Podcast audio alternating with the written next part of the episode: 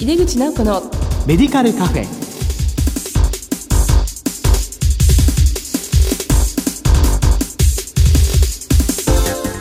こんばんは。帝京平成大学薬学部の井出口直子です。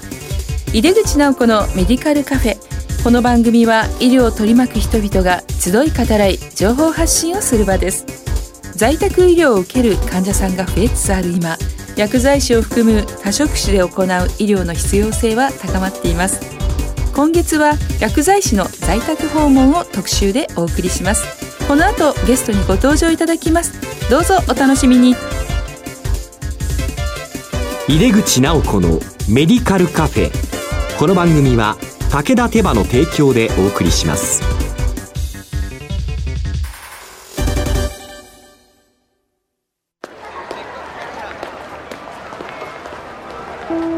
世界は大きく変化している。価値観も大きく変わっている。これからの時代健康とはどんなことを言うのだろう。医薬品には何が求められるようになるのだろう。一人一人に寄り添いながら価値ある医薬品を届けたい。私たちは武田手羽です。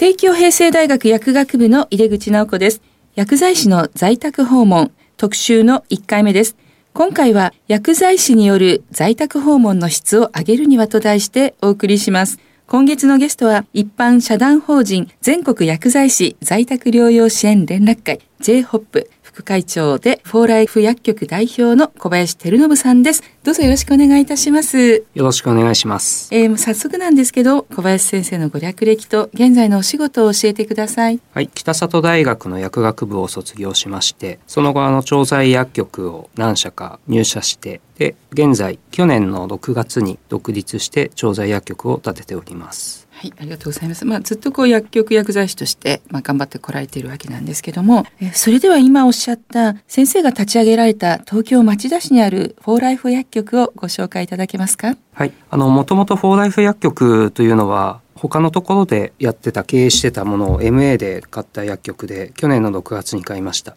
で自宅が町田で薬局から歩いて10分弱のところにあるので、まあとても近いですし在宅でやはりこう緊急とかで呼ばれた時も利便性がいいというところで、まあ、地域的にはそこがいいなと思って立ち上げております。で機能的な面に関しては中に無菌調剤を入れたりとかしてですね在宅の拠点として回るような設備を作ってそこを中心に町田市を回りたいと思って作った薬局になります。まあ、すごくこう在宅医療ね無菌調剤もありで力を入れられてると思うんですけども今その在宅の患者さんは個人宅の患者さんと、まあ、施設とあるんですけど、まあ、そのあたりの数っていうのはそれぞれどんな感じで受けてらっしゃるんでしょうね個人宅に関してはだいたい670名ほど。はい。で施設に関してはグループホームが中心なんですがええ。グループホームを中心に今80名から90名ほどになっております。そうですか、まあなかなかの数なんですけども薬剤師さん今何名でやってらっしゃるんでしょう？今4月に1人入社しましたので常勤の薬剤師は3名になっています。はい。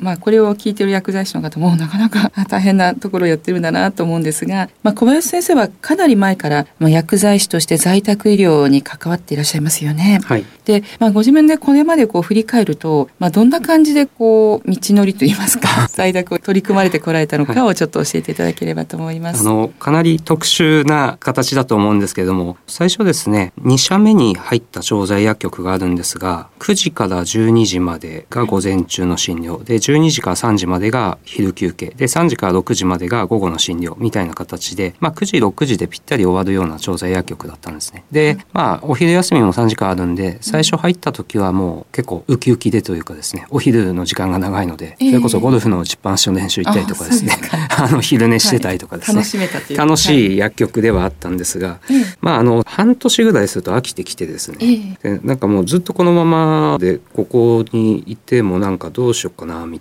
形になってちょっと外に出たくなったんですね。で薬局ってやっぱりこう閉じられた空間なので。でなんかちょっと外出るためには何かあるかなって思ったらですね在宅医療というのをちょっと見ましてまあ外に出たくて在宅を始めたわけじゃないんですがちょっと外出ていろんなところにこうアプローチするのも面白いなと思ってですね、はい。えーじゃあちょっと営業に行こうかなと思ってうん。回ったんですがええ。まず営業の仕方もわからなければアポイントの取り方もわからないので。ええ。まあ、知り合いのメーカーとか卸さんにどうやってアポイント取るのとか。はい。でそもそも名刺も作ってなかったので、はい。名刺作ってでまあいろんなところにこう挨拶行って薬剤師が外に出てこういろいろお薬お届けしたりできますよっていうのを本当にいろんなヘルパーステーションとか地域包括とかケアマネとかですねうん。奉還とかですね、はいい、ろんなところに回りに行ってですね、うん。で当時あのエリア的にはそんな訪問する薬局とかがないエリアだったので、ええ。まあ、みんな珍しがってですね、はい。お話は聞いていただいた経緯がありまそれす。はいつ頃からですか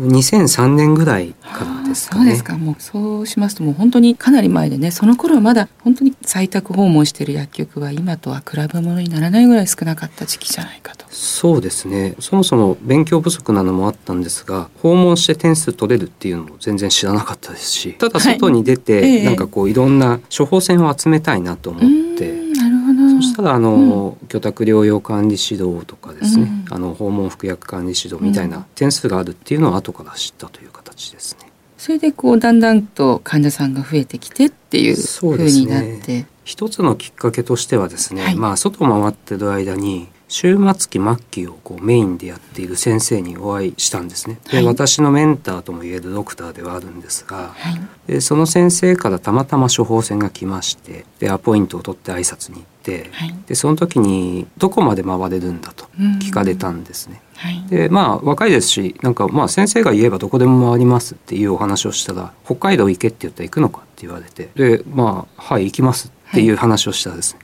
そんなやつは信用できないって言われて帰れって言われたんです。え？なんか試されたような。ええでもう頭に来てその日の夜中にですね全部地図をプロットして、はい。この地域だったら行けるっていうのを出して、はい。で翌日行ってでまあ行ったらもう別に会う気ないからって言われたんですが、はそうやって言われたから作ってきたんでって言ってはい。お会いして、でここだったらもうやりますと。でその後に365日24時間動くのかって言われて、はい。で在宅ってそういうもんだとも知らずにうん。何でもやりますっていうはい話をしたら、あはい。そこからじゃああの自分の患者さんは君に全部任せるからっていう形になって、はい。でその代わりちゃんと勉強しなさいっていう話になりそこから個人宅が増えてきてうんっていうのがありました。結構こう終末期の患者さんがんの患者さんっていうそうですね。まあ、麻薬を使っていくような方ですかね。先生自体が終末期末期に特化してはい。在宅で見たいって言ってて、で当時は施設とかがあるのも知らなかったのでそういう制度すら知らずに回ってたのではい。個人のお宅でそれこそ亡くなっていくっていう患者さんを初めて見てですね、うん。実際その多分薬剤師は死の概念があんまりないので、はい。まあ、病気の方が薬局にはかかるんですけれどもその方が亡くなるというのを見たことがないと思うんですね。でそれを初めて自宅在宅に行った時に見た。は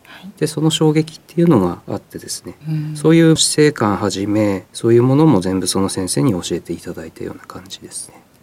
ですか、まあ、その当時まだ家に帰って亡くなるっていうことも一つのチャレンジの時期だったので、まあ、その先生もそういうことを果敢に挑戦していた時にそれで小林先生が来て、まあ、どのぐらい、まあ、パートナーとしてやってくれるのかっていう思いだったんですね。まあ、師匠みたいな感じで。あそうですね。本当にもう、はい。あの人生が変わったというか本当にいっぱい教えてもらったので、はい。はい。今でもお付き合いが？そうですね、ん。最近はちょっとエリアが変わってしまったのでないんですが、ええ。前職を辞める時はうんやはりそのその先生に一番最初に挨拶というか報告というか、はい言いに行ってですね、まあ、励ましていただいたというかそそうういう先生です。あのなんかねやっぱり仕事を発展させる時はそういう方がいらっしゃることですごい成長できますよね。はい、えー今あの現在フォーライフ薬局さんで、まあ、実際小林先生は薬剤師業務として、まあ、どんなところにですね力を入れてやっていらっしゃるんですか？あの在宅に関してはやはりその、まあ、よく、まあ、患者さんのためにとかっていうお話も出るんですけれども、はい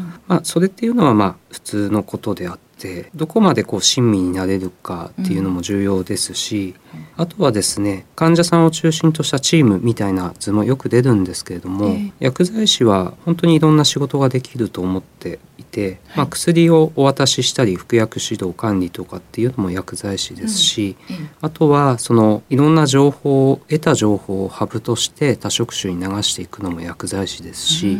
その中でですねあとは薬剤であったりとかその注射療法の使い方とか最近であれば在宅でいろんな機械を使ったりするのでそういう機械の使い方とかですね、そういうものも伝えていければ、まあ、薬剤師としてのそのチームとしての関わりが大きくなるんではないかなって考えております。そうなんですね。まあ、よくチーム医療っていう言葉はね、もう今すっかり言葉としては浸透しているんだけども、まあ、そのこうチームの中の薬剤師がどこに立つかっていうところですよね。そうです今お聞きすると単にこう薬を持ってって説明して 残薬を持って帰ってっていうだけじゃなくてね、まあ、できることを幅広くできますということを、まあ、多職種にどんどん情報を流したりそれからまあいろんな職種の情報をこうハブのような形で流していくことによって、まあ、すごくチームの中で機能していく。そういう存在になっているってことですかね。はい実際小林先生は正直その在宅訪問のお仕事というのは、まあ、楽ってことは全くなくて、まあ、はい。個別性もすごいですし、はい。まあ大変っては大変ですから、はい。まあ、そういうふうに思っている方もいらっしゃると思うんですが、まあ、これまで続けてこられた中に必ずやりがいっていうのがあると思うんですが、そのやりがいについて教えていただけますか、はい、あの一番最初の本当に在宅をやるきっかけのエピソードになってしまうんですがあのまず人が亡くなるのが見たこともないという形で在宅を始めた時にはい。あの本当に一番最初の患者さんさっきのあのドクターの患者さんでうん。末期の肝がんの女性の方がいましてはい。でその方がですね医療用麻薬とかを使っているんですけれども、ええ。まあ、余命1ヶ月とか、まあ、2ヶ月みたいな形でやはりこう効くんですね。で行った時にですね先生には聞けないんだけどワインが好きだからワイン飲んでもいいって聞かれたんですね。でまああのがんが見つかって治療が始まって、まあ、自宅に帰ってきて今までもずっと何年もお酒、まあ、ワインを飲んでいないと。うん。でも私はもともとワインが大好きでうん。っていうお話を聞いてでその時にですね学校では習わないんですよね。うん。薬とお酒。お酒はダメですっていう指導は習うんですが、ですね。でタバコもやめてくださいとかうん。いろいろ指導は習うんですが、リアルでそれを聞かれた時にですね答えられなかったんですね。でまあちょっとわ分かんないと。まあ、薬飲んでるからお酒は良くないと思いますっていう、まあ、教科書通りの答えをしてですね。はい。で帰って先生に、まあ、話をしたらですねめちゃめちゃ怒られまして。あであの患者はお前のせいでやり残したことがあって死んでいくんだって言ってうん。お前が後悔させるんだからなって言われましてじゃあいいんですかっうんていう話をしたらええ。で多分そこもいろんな今のその薬剤師の現状だと思うんですね。その、はい。い、いか悪いかは分かんないからすぐドクターに聞くっていうのがあるんですがねええ。やっぱり同じように聞いたんです「いいんですか?」って聞いたらですね「お前が考えろ」と、うん。それに関してちゃんと自分にまあドクター私に説明したら私はいいというっていう話をした時にですね考えて翌日また全然関係ないんですがお伺いしてはい。ちょっといろいろ考えて先生とも話したしいろいろ考えて「いいです。うん。飲んでみてください」うん。でもあのいっぱい飲んだりしたらやっぱり気分も悪くなるかもしれないし、うん。その後体調変化があったらすぐ教えてくださいねっていうお話をして、はい。翌日帰ってきたんですね。でまあ次回の定期訪問の時に聞いたらですね「飲んだんですか?」って聞いたら「飲みました」と。うん。でどれぐらい飲んだんですかっていうお話をしたらですね。うん。おちょこをひっくり返した本当のひっくり返してたらなんかこうちっちゃくええ 台みたいな。はい。本当に一舐め二舐めぐらい。うん。でこちらはですねそれだけって思ったんですがもうすごい満足してて、そうですすっごい美味しかったって言って、でそれをですね先生にお伝えしたらそれが在宅だからなって言われて、そっからなんかもうのめり込んだというか、でやはりそういうのが在宅医療の醍醐味ではありますしはい。その代わり責任もついてくるんですがあの患者さんがどうやって満足できるか。でその、まあ、逃げ道ではないんですがその間に立ってドクターと話をしてそれも薬学的な話であったりとか、うん。医療的な話もしながら患者さんをどうやって満足させられるかっていうのがとても重要なところかなと思っております。とうございます。いやーその患者さんがね、こうワインを本当に飲みたかった気持ちと、まあ小林先生もね、先生も頭の中ではすごい考えたんでしょうね。考えましたね、はいもうあの本当に卒業して5年ぐらいの時でしたので、それまでは外来で投薬しててやはり睡眠薬飲んでてお酒飲むとか言うと睡眠薬飲むからお酒飲まないでくださいっていう指導しかなだわないんですよね。そうですよねですので本当にこう考えて本当にいいのか悪いのかっていうのはあったんですが、うん、なんかこう職業観がクッと変わる瞬間の感じがしますね今のねねお話はね。はいまあ今日テーマの一つだと思うんですけども薬剤師による在宅訪問の質を上げるための取り組みっていうのあれば教えていただきたいんですけど。はい、まず在宅訪問をするときに、まあ、新人なり新卒なりあと、まあ、中途で入ってきてその在宅をやりたいような薬剤師なり、えーまあ、いろんな方がいると思うんですけれどもまずですねあの一番最初に教えるのはソフト面であって、なんで在宅をしないといけないかっていうのをまず教えます。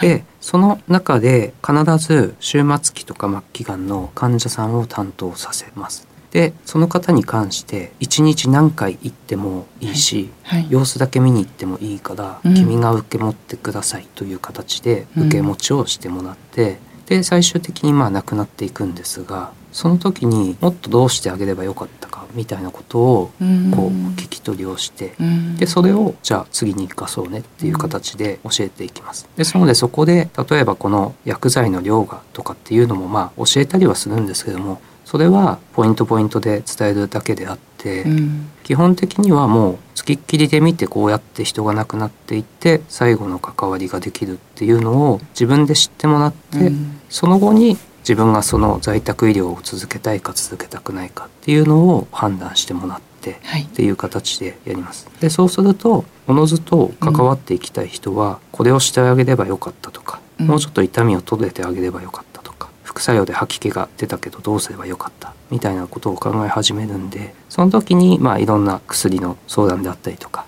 指導であったりとかっていうことをしてで、まあ、質を上げていくというよりもその気持ちを変えていくような形を取り組みはしております。すごい教育だと思います。ありがとうございました。まだまだちょっとお聞きしたいんですけどね。また次回お話を伺いたいと思います。薬剤師の在宅訪問特集の1回目。今回は薬剤師による在宅訪問の質を上げるにはと題してお送りしました。ゲストは一般社団法人全国薬剤師在宅療養支援連絡会 J-HOP 副会長の小林照信さんでした。お忙しいところありがとうございました。ありがとうございました。世界は大きく変化している。価値観も大きく変わっている。これからの時代、健康とはどんなことを言うのだろう。価値あるラインナップで信頼性の高い医薬品をお届けします。一人一人に向き合いながら、どんな時でも健康を咲かせる力を。私たちは武田手羽です。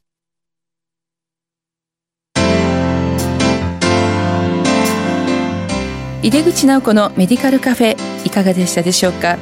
次回は地域包括ケアシステムにおける訪問薬剤師の課題と展望と題して小林先生にお話を伺います。さてここでプレゼントのお知らせです。表現者から出しました私の最新刊スーパーフード入門薬剤師だからできる食の健康アドバイス。えこれを抽選で5名様に差し上げたいと思います。あの私が今回一生懸命書いた患者さんとか生活者の方、えー食のアドバイスができる本になります。ぜひご応募ください。締め切りは5月31日です。応募方法など詳しくは番組サイトをご覧ください。毎月第2第4木曜日夜11時30分から放送中の井出口直子のメディカルカフェ。次回は5月26日の放送です。それではまた。帝京平成大学の井出口直子でした井出口直子のメディカルカフェこの番組は武田手羽の提供でお送りしました。